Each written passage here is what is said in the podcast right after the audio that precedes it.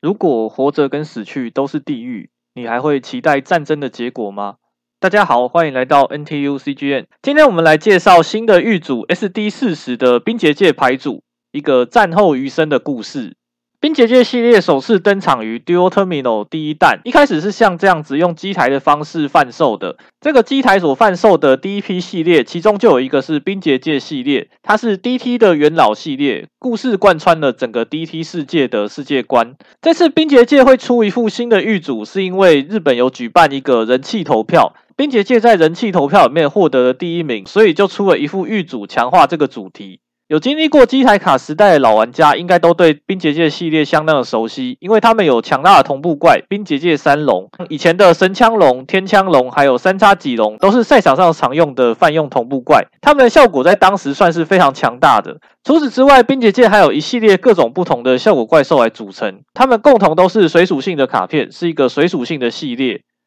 讲到这个冰结界系列的系列故事，就得要重新再回顾一下 DT 星球的大战。在上次讲龙王的故事的时候，有稍微带过去。这是一个游戏王故事里面的无敌大坑，至今都还在出卡补完这一段故事。从一开始的五个系列打到最后有二十几个系列，冰结界系列是其中的元老系列，从第一代就开始参与在这个故事当中。上次讲到了冰结界参战，是因为他们说的 Yes I do，这边必须要道歉一下，因为没有想到之后会真的出冰结界的狱当时只是看他不爽，这个并不是官方的设定。关于冰结界的故事设定呢，有出在一本 Dual Terminal 专属的 Master Guide，在这本书里面有清楚的交代冰结界他们的来龙去脉，还有跟其他部族之间的互动关系。这次的系列故事大纲会根据官方所出的这本 Master Guide，但是细节方面还是会根据卡图有一些穿凿附会的成分。官方可能都会再出新卡来补足这中间的过程。在很久很久以前，机台宇宙刚生成的时候，光明与黑暗两股力量。在 DT 宇宙之间互相的拉扯战斗，光明的一方战胜，形成了星宿；战败的黑暗一方则被封入了地底，形成了 DT 星球。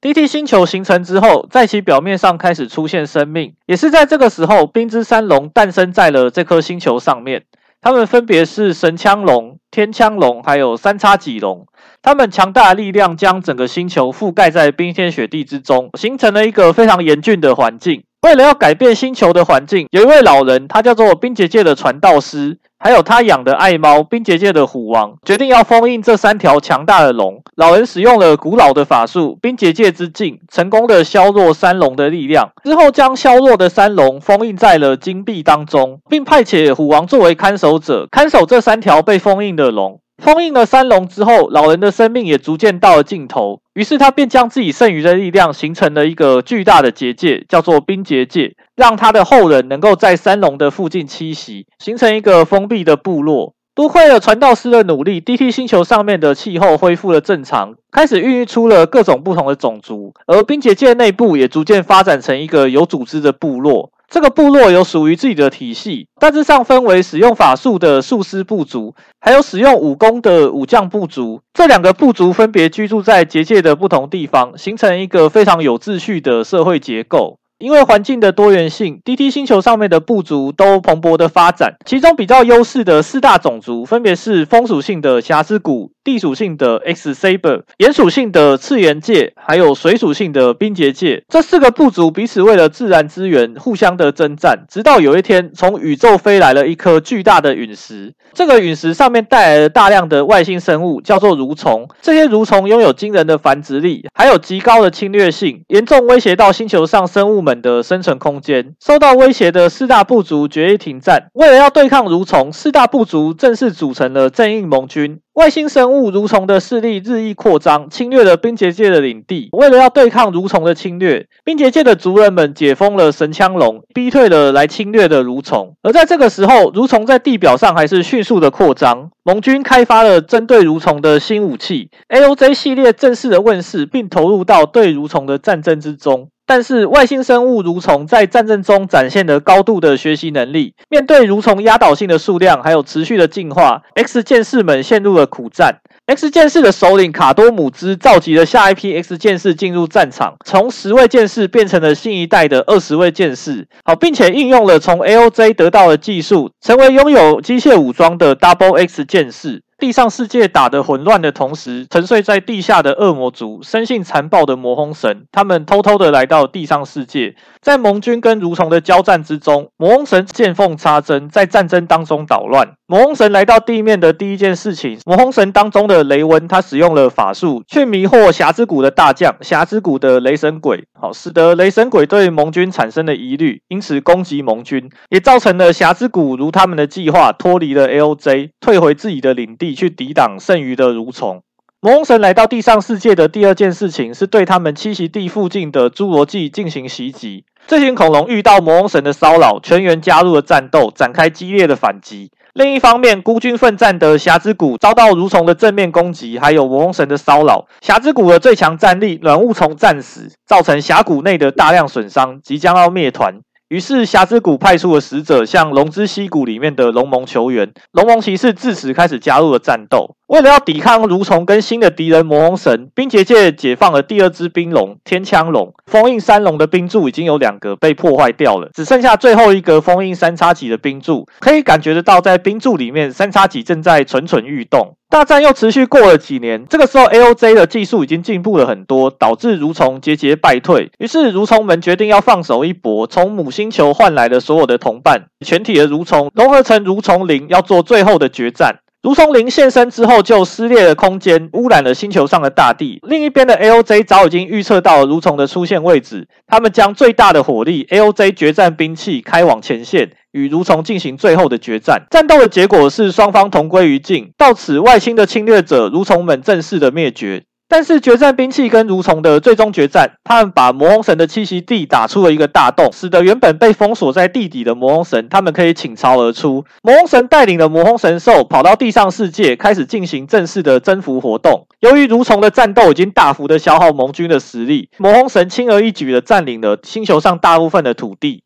魔轰神的第二次出击，首当其冲的又是侏罗纪，而且这次魔轰神的开战规模又比之前的还要更大。侏罗纪的这些恐龙不堪其扰，为了要进行最后的反击，他们将身体化成了巨大的陨石，在他们自己的巢穴坠落，想要一举消灭魔轰神。这次的坠落造成的大量的伤亡，在巢穴附近的魔轰神全部都被烧死了，也就是在这张图上面所出现的魔轰神全部都灭绝。但是呢，侏罗纪他们自己也造成自己的灭绝。连同自己巢穴里面的侏罗纪恐龙也全部都被燃烧殆尽，侏罗纪到此正式的灭绝。在损失惨重之后，魔轰神并没有就此停止攻势。到此为止，地上世界的战争，冰结界是没有很深入的参与在其中的。他们只有解封了两只冰龙出去应付一下。到这个时候，魔轰神已经来势汹汹，冰结界没有办法再坐视不管。于是，冰结界内部开始积极的讨论，是否应该将最强大的三叉戟龙给解除封去阻止魔王神的扩张。这些冰结界的族人分成了两派。一派是保守派，也就是武将一族，他们是冰结界的三位虎将，分别是神兵、剑陀罗还有雷凤。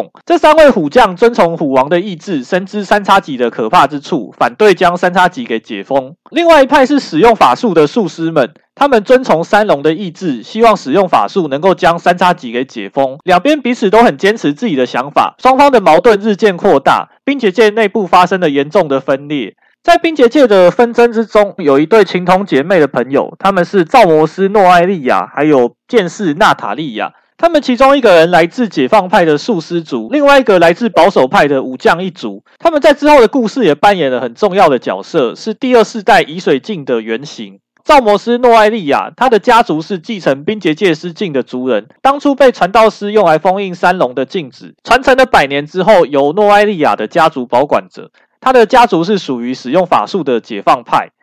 为了要化解两派之间的矛盾，诺艾利亚想要用家传的宝具，也就是这个冰结界之镜，来控制远古的恶魔，侵略魔人，达到止战的目的。诺艾利亚认为，只要能够用这个镜子控制侵略魔人，就可以阻止魔轰神的侵略，冰结界的三叉戟龙就不需要再被解放出来。于是呢，他就跟他的好朋友娜塔莉亚去商量这个计划。剑士一族的娜塔莉亚，她的家族属于武将的保守派，但是因为两个人的感情很好，为了要化解两派之间的矛盾，他同意了诺艾利亚的计划，也愿意去唤醒侵略魔人。这一族之中，诺埃利亚有一个年幼的女儿，她叫做艾米莉亚。娜塔莉亚有一个儿子，叫做阿方斯。这个时候，他们都还年幼，没有办法参与大人们的决策。终于到了诺埃利亚执行计划的那一天，他与侵略魔人缔结了契约，然而，因为诺艾利亚的魔力不足，没有办法完整的解放侵略魔人，遭到了侵略魔人的反击。娜塔莉亚为了要保护好友，她上前去跟侵略魔人战斗，最后就丧生了。诺艾利亚也因为这次的契约，被侵略魔人的意志寄生，埋下来之后第二世代的一个伏笔。两派在持续争论的同时，外界的魔红神侵略越发严峻。三叉戟这个时候也持续的蠢蠢欲动。最后保守派妥协，决定让三叉戟的封印解除。于是解放派的术师们开始进行了解放的法术，持续了一整个月，将三叉戟给解封。三叉戟解封之后，最强的冰龙正式在星球上复苏。当三叉戟一出来，他就将封印的守护者冰结界的虎王给冻成了冰块。从此，冰结界再也没有办法阻止三叉戟的行动。三叉戟的强大力量瞬间毁灭了冰结界周围的一切，魔红神遭到了歼灭，星球上大部分的部族也都同时被灭族。这场星球上的战争总算到此为止，画下了一个句点。然而战争结束之后，三叉戟却不受控制，他的力量暴走，结界当中没有人能够阻止他。暴走的三叉戟进化成了冰结界的环灵龙。将整个星球全部都冻成了冰天雪地。冰结界的三位虎将为了要阻止三叉戟，他们使出了绝技——冰结界的三方阵。但是暴走的三叉戟力量实在太强大了，三个虎将即使使出了绝技，还是打不赢三叉戟。最后三个人都丧生，星球上剩下的所有部族也几乎都在这场冰雪之中灭绝。一直以来栖息在龙之溪谷的龙盟一族，在这场冰天雪地之中存活了下来。在孤立无援的状态下，龙盟骑士决定要挺身与冰结界的三龙作战，将这个星球给恢复正常。于是龙盟派出了龙盟九柱，全面的应战冰结界三龙。这些龙盟骑士在上次的龙盟里面都有介绍过，不知道你还记不记得他们的名字？龙盟骑士将冰结界的三龙引诱到自家的龙之溪谷，利用地形的优势围困三龙，计划非常的顺利，胜利近在眼前。三龙与龙盟两边互相消耗对方的战力，直到最后的决战时刻到来，由龙盟最强的屠龙之枪出战三叉戟龙。但是呢，即使困在了龙之溪谷里面，三龙的力量还是非常的难以对付。尤其三叉戟龙在暴走的状态，还是压制住了龙盟骑士，让他们只能够且战且走。龙盟倾尽了全力将环银龙给打回了原形，但是到此为止，战况却焦灼停滞了。龙盟这边资源不断的消耗，但是三叉戟的力量似乎还是源源不绝。龙盟骑士开始逐渐的败退，一个一个在战斗之中被三叉戟给打败。就在这个时候，战局迎来了非常大的变化。屠龙之枪失去了同伴的支援，再也没有力量对抗三叉戟。在精疲力竭之后，屠龙之枪战死，但是龙盟大哥他并没有输。龙盟骑士的牺牲保护了所有存活的人。三叉戟已经没有力量再制造风雪，星球上的气候也逐渐的恢复正常。因为龙盟骑士的牺牲，年轻的冰结界遗族终于再次的看到太阳。但是龙盟大哥的死讯，让他们只能够无力的看着战争的结果。不管这场战争的结果是怎么样，已经失去家园的他们，面对的未来都是地狱。冰结界的崩坏，终于使得传道士的灵魂苏醒过来。经过百年后的他，只能够以灵体的形式存在，变成冰结界的神精灵。龙盟骑士的最后战力神光之戟，他知道自己的战力没有办法战胜三龙，决定和神精灵结盟，消耗三龙的力量，让神精灵使用最后的封印术。这个最后的封印术会以神精灵的生命作为代价，而神光之戟必须要能够削弱三龙到一定的程度，这个封印式才会成功。战斗最后的结果将是神光之戟跟神精灵都会牺牲，但是星球上的遗族们都会存活下去。即使是一个非常困难的决定，神光之戟最后还是选择了将未来托付给存活下去的遗族们。最后的一战，神光之戟燃尽了生命，将三龙给逼至了绝境。冰姐姐的神精灵来到了龙之溪谷，并且以她自己的生命作为代价，发动了最强的封印式。封印式成功的展开，最后将三龙给封印在龙之溪谷地下的炼狱落穴。星球上面的战争终于正式的结束，恢复了往日的和平。从蠕虫、魔王神到冰结界三叉戟，三次的战争造成了星球上巨大的伤亡。冰结界的伊乌艾利亚尔，她出生于豢养狼的巫女一家，全家的族人在战争当中被三叉戟的暴走灭族，从此她变成了可怜的孤儿，失去了脸上的笑容。大战过后，冰结界的家园已经被摧毁。诺艾利亚带着他的女儿艾米莉亚，还有他好友的儿子阿方斯，跟孤儿艾利亚尔流浪到了霞之谷的祭坛。在这个祭坛当中，也有很多家破人亡的遗族，于是他们也收养了霞之谷的遗族。在这张卡片《战火的渣子》里面，这个场景就是已经被荒废的霞之谷的祭坛，而这个就是造魔师诺艾利亚抱着的是他的女儿艾米莉亚，还有好朋友的儿子阿方斯跟孤儿艾利亚尔。这些是他们原本冰结界的族人。霞之谷这边有收养了三个遗族，是熏风的三个角色，在之后的第二世代都有他们的戏份。这些孤儿们都跟随着诺艾利亚继续的流浪，寻找他们新的生活跟栖息地。后来，诺艾利亚为了要复活好友，走火掠魔，开启了第二世代。这个又是第二世代的另一个长篇故事了。第二世代的诺艾利亚，他开创了以水镜，而且培养了很多人，其中有一个弟子后来成为了水柱。那这个有机会再跟大家继续讲下去。以上大概就是冰结界的系列故事，非常的长。以后有机会再出新卡补完的话，会再继续讲给大家听。那接下来就介绍一下冰结界他们的系列特色。冰结界他们的系列特色，相信大家都不陌生。他们有强大的同步怪兽，而且都是泛用怪兽，几乎都没有绑定本家的同步条件。比方说，这张冰结界的神枪龙，它是泛用的六星同步怪，它的效果曾经被更改过。现在的版本是丢任意的手牌，弹对方场上的卡片回手，一回合只能够使用一次。第二张是冰结界之龙三叉戟，它是泛用的九星同步怪，同步召唤成功时，可以将对方手牌、场上跟墓地各选择一张卡片除外，而且是非指定的。目前是现一的卡片，好，另外还有绑定水属性素材的，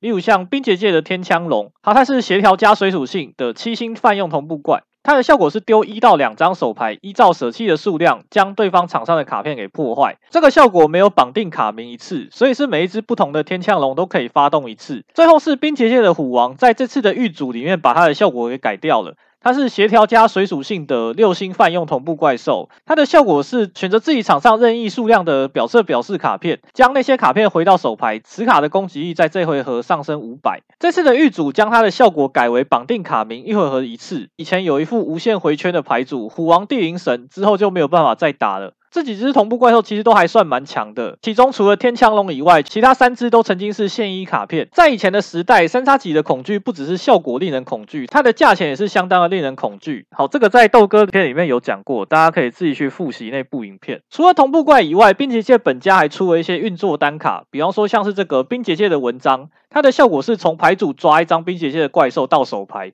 那没有任何的等级限制，也没有任何的条件限制。本家任何的冰结界怪兽都可以用这个冰结界的文章抓到手牌。那他们的运作主力主要是这个冰结界的传道士。它有两个效果，第一个效果是场上有冰结界怪兽的话，它可以从手牌特招。好，这个效果有绑定誓约，这个回合不可以特招五星以上的怪兽，不管是发动前还是发动后都不可以特招，所以没有办法发动一效果之后再进行同步召唤。不过到现在时代，它可以进行 link 召唤或是超量召唤。第二个效果是场上的启动效果，将传道士自己解放掉，从墓地复活一只冰结界的怪兽，也是没有任何的限制。传道士的这两个效果一回合都没有限制次数，所以有复数张传道士的话，可以各自的发挥一效果跟二效果，还有另外一张是冰结界的军师，它的效果是启动效果，一回合一次，将手牌一张冰结界作为代价送墓地发动，从牌组抽一张牌，主要就是利用这个军师的效果把大怪丢进墓地里，再利用传道士的二效果把墓地里面的大怪给复活起来。好，那冰结界的强力大怪就是冰结界的虎将们。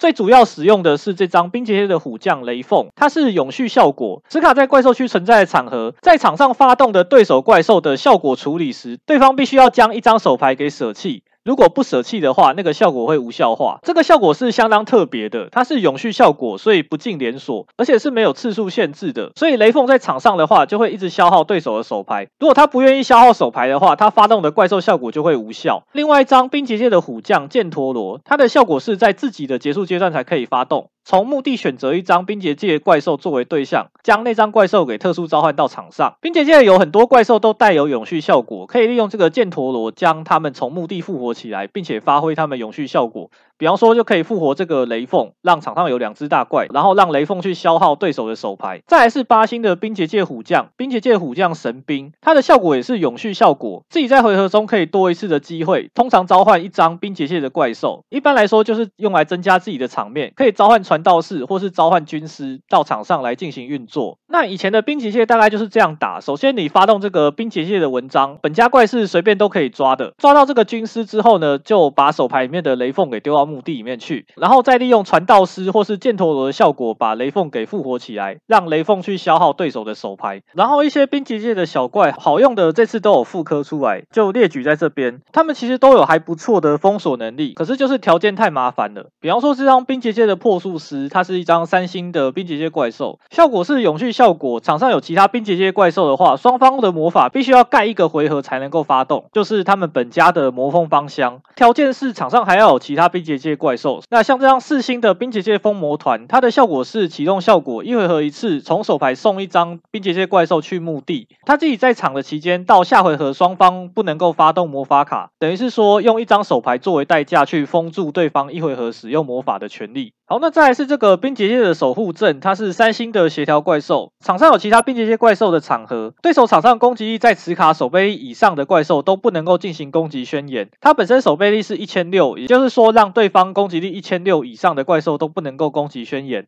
可以保护自己场上的冰结界怪兽。那这个四星的冰结界的武姬，它是启动效果，一回合一次，自己场上有其他冰结界怪兽存在的场合才可以发动，将手牌的冰结界怪兽任意数量展示给对手看。选择对方场上覆盖的魔法陷阱为对象，好，那些覆盖的魔线回到手牌，对方的盖牌也可以直接的点锁，所以在实战上的效益其实没有那么高。不过如果说自己要进攻的话，先把对方的盖牌给弹回去是会比较保险一点。再是六星的冰结界的大僧阵，它的效果是召唤凡人召唤成功的场合可以发动，此卡会变成守备表示，效果是永续效果，自己场上的冰结界怪兽不会被魔线的效果给破坏，可以防止黑洞啊、落雷等等的魔线破坏我方的怪兽。最后一张是冰结界的焦灵师，他也是六星的魔法使族。他还有一个特招的方式是，当对方场上的卡片比自己还要多四张以上的场合，他可以从手牌特殊召唤到场上。它的效果是永续效果，此卡在场上表侧表示存在，对方一回合只能够使用一张魔法陷阱。这个是类似本家的大将军紫炎的那个效果。整体来说，效果都还算不错。不过因为条件比较麻烦的关系，不符合实战效益，所以在以前比较少人采用这一系列的小怪。那以后可能会使用其中的一两张，比方说像这张破术师就有很强的封锁能力，可以作为本家的定场怪来使用。以往冰结界系列的缺点有这些。像是大怪跟小怪没有办法很良好的配合，他们的小怪没有很方便同步怪兽登场的一些效果，没有办法很好出他们本家强大的同步怪兽。那再就是小怪效果不是太弱，就是带有很麻烦的条件，这在现在的赛场上相比起来就比较吃亏一点。没有说一张关键的卡片把他们的强度给带起来。再来就是他们跟同步怪几乎没有任何的关系。做完一只同步怪兽，你那些小怪还是都在各打各的，好，并不会因为你做了同步召唤之后，你的小怪就可以运转的比较顺利。所以这个冰结界的单卡虽然说出了很多，但是一直都没有办法在赛场上有很好的表现。这次的 SD 四十冰结界荣获了人气套牌的第一名，所以出了一副御组，总共有八张强化卡片。这八张强化卡片其实都比以往的单卡都还要强，而且还有新的十一星的同步怪兽冰结界的环玲珑。接下来我们就来介绍一下这个系列新出的一些单卡。第一张冰结界的环灵龙三叉戟，它是十一星的同步怪兽，攻守都跟原本的三叉戟是一样的，同步的条件也是协调加协调以外的怪兽两体以上。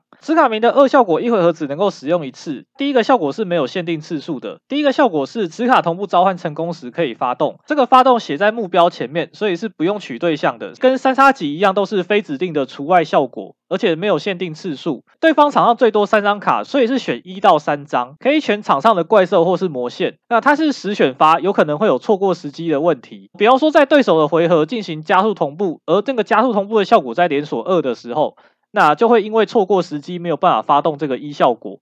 这一效果是没有限制，一回合只能够发动一次的。所以假如说用同步解除或是其他的方式，再叫第二只环灵龙的话，一样是可以发动它除外的效果。第二个效果，同步召唤的磁卡被对方破坏的场合可以发动。我方额外牌组墓地的冰结界三叉戟一体攻击力变成三千三，特殊召唤。对方场上有表侧表示怪兽存在的场合，那些怪兽攻击力减半，效果无效化。好，那要注意一下，它有几个条件。第一个要是同步召唤的环灵龙，然后要是被对方破坏。从额外牌组或是墓地特殊召唤三叉戟到场上，只能特招三叉戟，不能够特招别的冰结界龙。这是一个被破坏的诱发效果，是场合型选发，不会有错过时机的问题。所谓被对方破坏的话，包含被对方怪兽战斗破坏，比方说你用自己的环灵龙去打对方更高攻击力的怪兽，这个也算是被对方破坏。那或者是说被对方的效果破坏，比方说对方发动一张落雷，好，那这张环玲珑被落掉之后，就可以在墓地发动它的效果。它的效果处理次序是先特招，再将对方的怪兽减半并且无效。假如说在处理之中三叉戟没有成功的被特招出来，对方的怪兽是没有办法被无效的。而且那张三叉戟一特招上场，攻击力就是三千三，这个数字很特别，刚好是龙盟大怪的攻击力，跟前面的剧情有一点点相关性。这张十一星其实也是蛮泛用的，虽然说看起来很难凑，实际上非常的简单。你只要利用一张水晶技巧带一张文具人出来，然后这边做个幻兽机，升三个 token，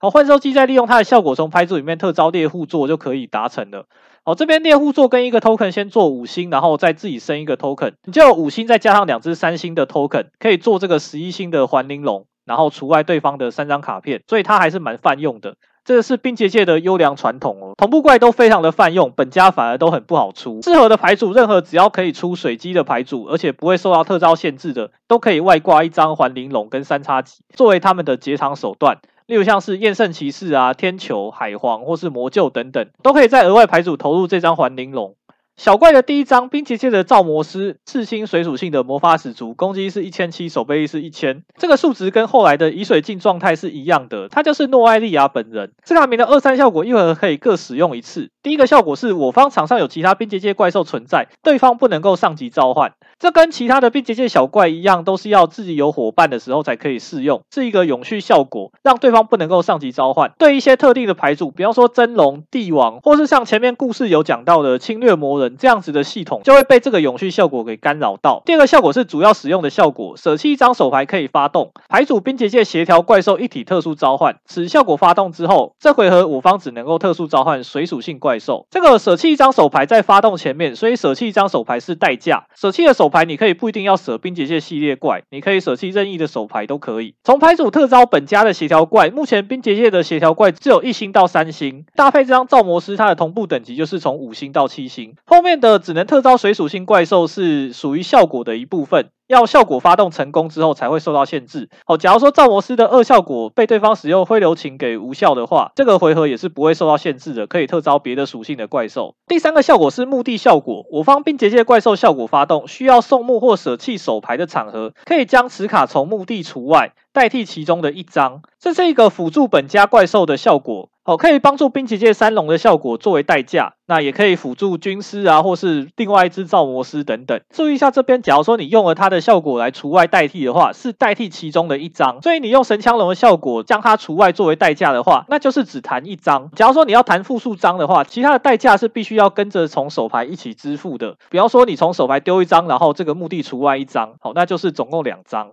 第二张小怪冰结界的双晶一星的协调怪兽，水属性海龙族，攻击是四百，守备是两百。好，它是海龙族，所以它可以被深海的歌姬从牌组里面特招出来。斯卡明的二效果一回合只能使用一次。第一个效果，我方场上有其他冰结界怪兽存在，对方场上怪兽的攻守下降五百，一样就是有冰结界伙伴的永续效果。第二个效果是我方主要阶段可以发动，从牌组将等级三以下的冰结界怪兽一体送墓地。斯卡的等级变成跟那张怪兽相同，因为要送等级三以下的本家怪兽，所以目前的选择就是一星到三星，可以一边堆墓地一边调整自己的等级。比方说，你把传道师给丢到墓地里面去，它就会变成两星，然后跟旁边的造魔师就可以同步六星的神枪龙。那这两张就是这次所出的核心的单卡，终于让冰结界本家可以跟同步怪兽连接在一起。比方说，你下这张造魔师丢一张手牌作为代价，然后从牌组里面特招这个双金，利用双金它的二效果调整它自己的等级。比方说，丢这个二星的传道师，或是丢这个三星的守护阵，那这两只就可以进行同步召唤，出神枪龙、天枪龙或是冰结界的虎王。那这些同步怪兽，比方说神枪龙或是天枪龙要发动效果的时候，可以利用墓地的造魔师除外，帮助他们。节省代价。除了同步召唤以外呢，这两只也可以做成 link 召唤，因为包含了一只协调怪，可以出这个水晶技巧，从牌组里面再特招协调怪出来，或是两只水属性的怪兽可以做这个海晶乙女的 link 二，它的效果是可以复活攻击力一千五以下的水属性怪兽，在它的箭头端。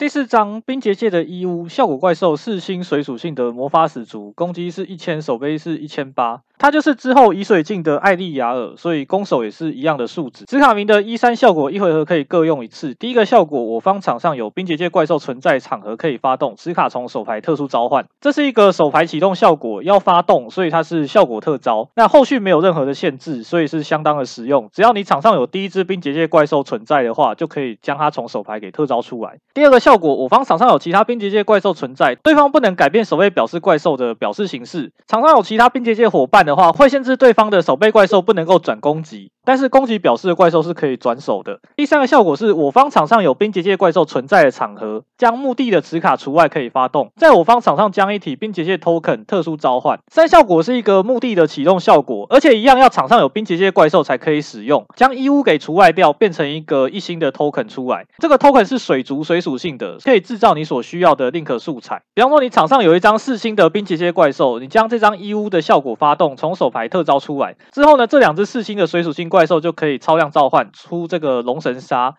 龙神沙就可以再拔一个素材出这个丙蛙。这个时候，如果你拔掉的素材是伊乌，然后你旁边还有一只是冰结界的怪兽的话，你就可以除外这个伊乌，让它再生一个 token。跟你旁边的冰结界怪兽进行 link 召唤。好，那假如说只是单纯龙神沙加丙蛙是跳不出来的，这点要注意。所以通常都是会先使用造魔师的效果，特招一只怪兽出来之后，再叠这个龙神沙。好，那当然这两只四星也不止可以叠龙神沙，可以叠这个深渊潜伏者。深渊潜伏者在素材有水属性怪兽的场合，它的攻击力会上升五百，变成两千二，而且有封锁对方整回合墓地效果的作用。第五章冰结界的虎将维恩，他是一只五星的水属性战士族的怪兽。这个角色原本是 X 剑士里面的一员，那不知道后来发生了什么，跑到冰结界的阵营里面。紫卡明的一二效果一回合可以各用一次。第一个效果，对方场上有怪兽存在。我方场上有冰结界怪兽存在的场合可以发动，那条件非常的麻烦，要对方场上有怪，我方场上又有冰结界怪才可以发动。此卡从手牌特殊召唤，这个也是要发动，所以它是一个手牌启动效果，也是属于效果特招。它的第二个效果，此卡召唤特殊召唤成功的场合可以发动，牌组冰结界魔线一张加入手牌，一般来说可以抓冰结界的文章，好，或是新出的冰结界的金币跟冰结界的琴兰。好，第三个效果，此卡在怪兽区存在，场上送入对方墓地的魔法。陷阱卡不会送入墓地，而改成除外。好，这是一个永续效果，只要维恩在场上的话，对方的魔线不会送入墓地，而是直接除外。包含说通常魔线或是要进入墓地的永续魔线、场地魔法，这个除外的效果只会干扰到魔线，只有从场上送墓才会除外，从手牌送墓或是从其他地方送墓的魔线是不会除外的。好，那假如说是陷阱怪兽的话，因为陷阱怪兽在进入墓地的状态是陷阱卡，所以场上的陷阱怪兽不管有没有陷阱的性质，它进入墓地都会除外，它会让对手墓地的黄金青没有办法代价送墓自己场上的魔线来起跳。那注意一下，摆荡怪兽从场上进入墓地是原本就不会送入对方墓地的，所以即使维恩在场，摆荡怪兽还是会依旧送到表侧的额外牌组。好，那这样用法是这样，比方说对方场上有一只怪，而你场上有冰结界的怪兽，你就可以从手牌发动维恩的效果，将维恩自己特招出来。那特招成功之后呢，就可以发动它的第二个效果，第二个效果可以抓冰结界的魔线。那你可以抓这个冰结界的金币，可以复活怪兽，或是抓冰结界的琴兰，可以用场上的怪兽交换牌组的怪兽，好，或者是直接抓这个冰结界的文章，好，可以再从牌组抓一只冰结界怪兽上手。好，接下来介绍一下这次新出的魔法陷阱卡。第一张冰结界的金币，它是永续魔法。此卡名的卡一回合只能够发动一张。此卡发动时，以我方墓地等级四以下并且这些怪兽一体为对象可以发动。那个场合，该怪兽特殊召唤。好，它就是一张有复活能力的永续魔法卡。假如说你发动这张卡片要同时使用它的效果的话，那就是选择你自己墓地里面等级四下的冰结界怪兽，将那只怪兽给复活起来。注意一下，只能复活下级怪兽，不能够复活冰结界的虎将系列。第二个效果，此卡在魔法陷阱区存在，我方场上有冰结界怪兽三体以上存在，我方场上的冰结界怪兽不会受到从额外牌组特殊召唤的对手怪兽发动的效果影响。这是这张永续魔法它本身的永续效果。我方场上有三体以上的冰结界怪兽存在的话，那些怪兽都会得到抗性，不会受到对方的额外怪兽发动的效果影响。假如说那个效果是不用发动的，比方说是怪兽的永续效果，仍然会影响到我方的冰结界怪兽。那所谓额外牌组特殊召唤的对手怪兽，就一定要是从额外牌组来的融合同步超量或是连结怪兽。那如果是这些怪兽进入墓地之后再从墓地复活，就不算是从额外牌组特殊召唤。基本上这张永续魔法。法它的永续效果用处不大哦，因为你要在场上凑齐三只冰结界怪兽，其实还蛮困难的，主要是用它的一效果来复活怪兽，并且搭配虎王的回收效果。好，那这张卡的用法是这样子，比方说你下这个双金，然后特招手牌里面的一乌双金就可以丢一张传道师，然后调整为二星，出这个冰结界的虎王，然后你发动你手牌里面的永续魔法冰结界的金币，就可以把墓地里面的传道师给复活起来，再利用这个虎王的效果把这个金币给收回来，下一个回合再使用。这个传道师就可以再变成双金，然后一乌还可以再除外掉生 token，你就可以再做出总共八星的同步。好，那也可以这样子使用。假设对方场上已经有一只怪兽，你下这个双金，然后从手牌特召这个维恩，特召成功之后呢，你就可以检索牌组里面的这个冰结界的金币到手牌，就凑齐了六星同步，可以做这个冰结界的虎王。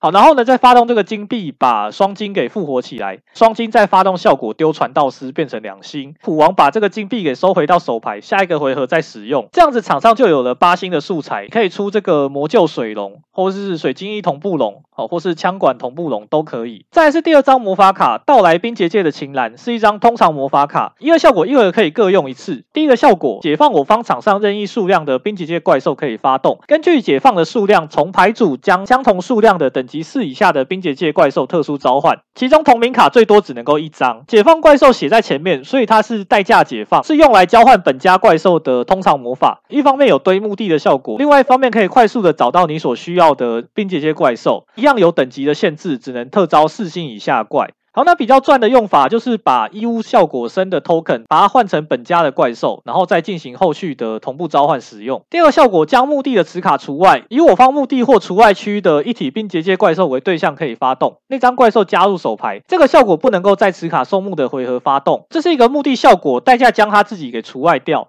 然后回收你墓地或是除外区的一张冰结界怪兽，在用完一之后呢，下回合可以再利用二，把你除外掉或是送墓地的怪兽给收回到手牌来。冰结界怪兽这次出了很多手牌特招效果，可以再进行后续的利用。通常是用来回收上一回合除外掉的一乌，让它可以再从手牌里面特招出来。好，那比方说像这样子，你可以通招这个一乌，然后发动这个到来冰结界的情岚，将这张一乌从牌组里面换成一张造魔师。好，那这个一乌因为场上有冰结界怪兽，就可以把它除外掉，生出一个冰结界水属性的 token，token 就可以再跟这个造魔师进行 link 召唤，出这个海晶乙女，大概是这样子使用。不过因为代价是解放的关系，所以假如说对方用灰流琴挡下了这张琴栏的话，好，那损失就会有点大，会变成二换一。最后一张是陷阱卡，三叉戟的鼓动，一张通常陷阱。斯卡米的一二效果一回合可以各使用一次。第一个效果，根据我方场上的冰结界同步怪兽适用以下效果。如果有一种类以上的话，是对方场上一张卡片除外；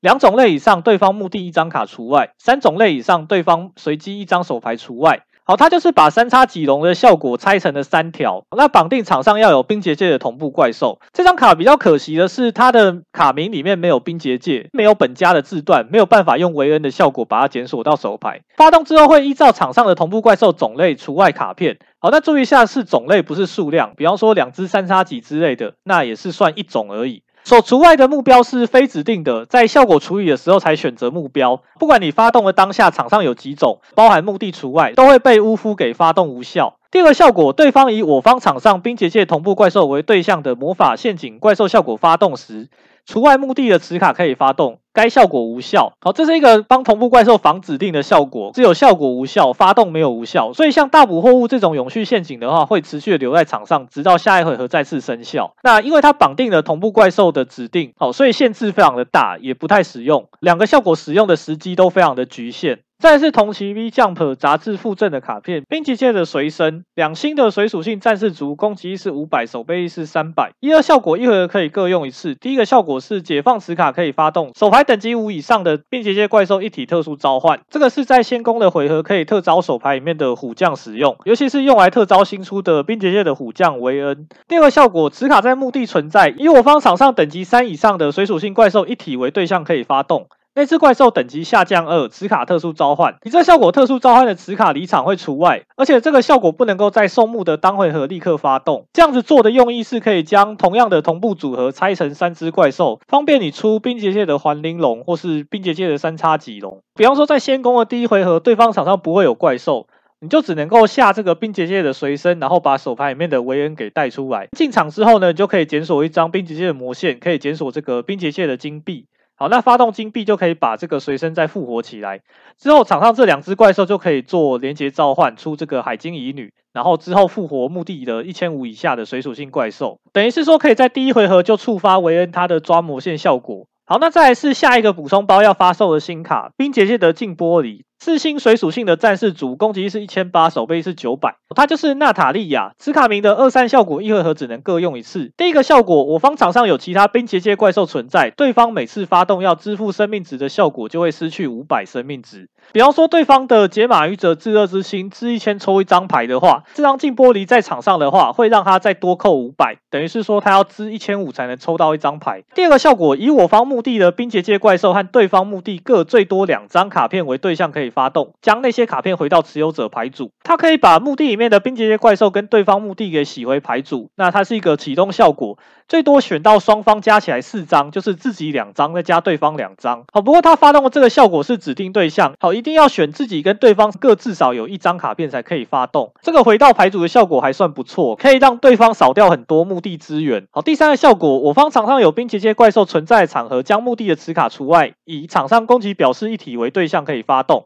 将那张怪兽转成守备表示，这是一个墓地启动效果，它是医术的，好，它并不能够在对手的回合使用。医术的将对手的怪兽给转成守备表示，就可以方便自己用战斗的方式去打死对方的怪兽。好，那整体来说，这个效果实用度目前还不高，主要是故事性的设计。第一个效果是克制侵略魔人用的，然后第二个效果就是类似他咒法时期的洗牌组效果。